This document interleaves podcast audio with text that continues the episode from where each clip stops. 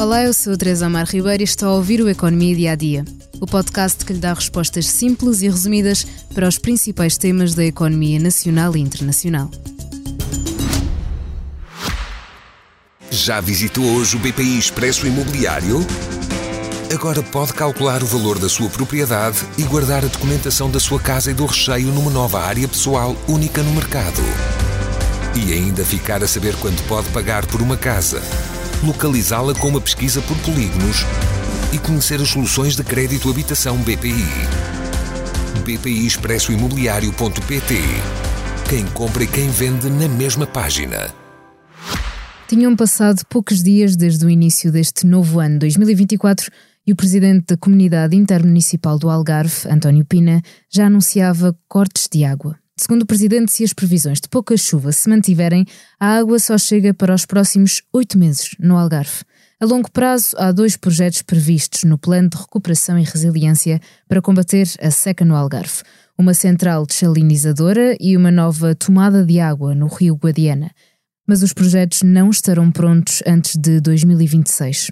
No plano de contingência apresentado pelo Governo na quarta-feira, ficou previsto um corte de 15% no abastecimento de água no consumo urbano. O controle será feito sobretudo pela redução de pressão das torneiras e a rega de espaços verdes, incluindo campos de golfe, não poderá ser feita com água potável. Na agricultura, o corte de água deverá ser de 25%.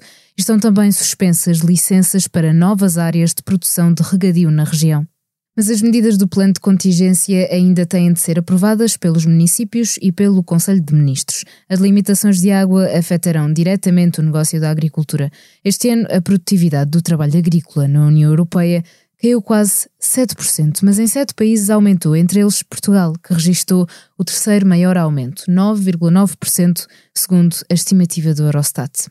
A seca afetou muitas produções agrícolas, como a da azeitona para fazer azeite. Choveu excessivamente em julho do ano passado e não chove quando a água é mais necessária. Por isso, houve uma quebra na produção de azeitona.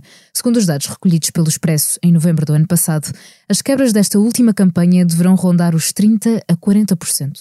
A produção da conhecida laranja do Algarve também está a ser afetada, tal como dos restantes frutos que crescem nos pomares algarvios desde novembro que a água não chega aos cerca de 1.800 agricultores que pertencem à Associação de Regantes e Beneficiários de Silves, Lagoa e Portimão. São responsáveis por um perímetro de rega que abrange 2.600 hectares. A grande maioria produz citrinos, principalmente laranja. Sem água, não tem hipótese de continuar a atividade. E além da agricultura, ficará o turismo afetado?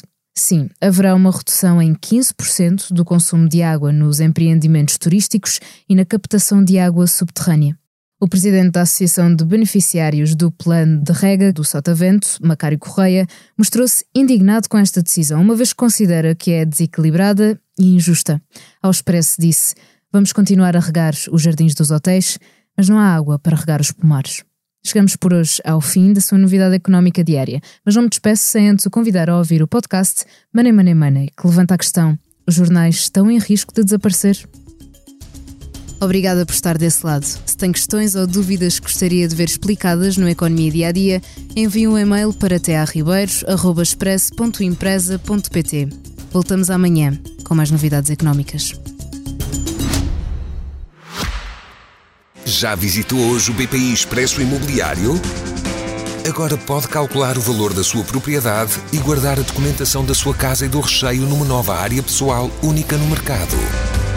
E ainda ficar a saber quanto pode pagar por uma casa, localizá-la com uma pesquisa por polígonos e conhecer as soluções de crédito habitação BPI. BPI Expresso Imobiliário.pt Quem compra e quem vende na mesma página.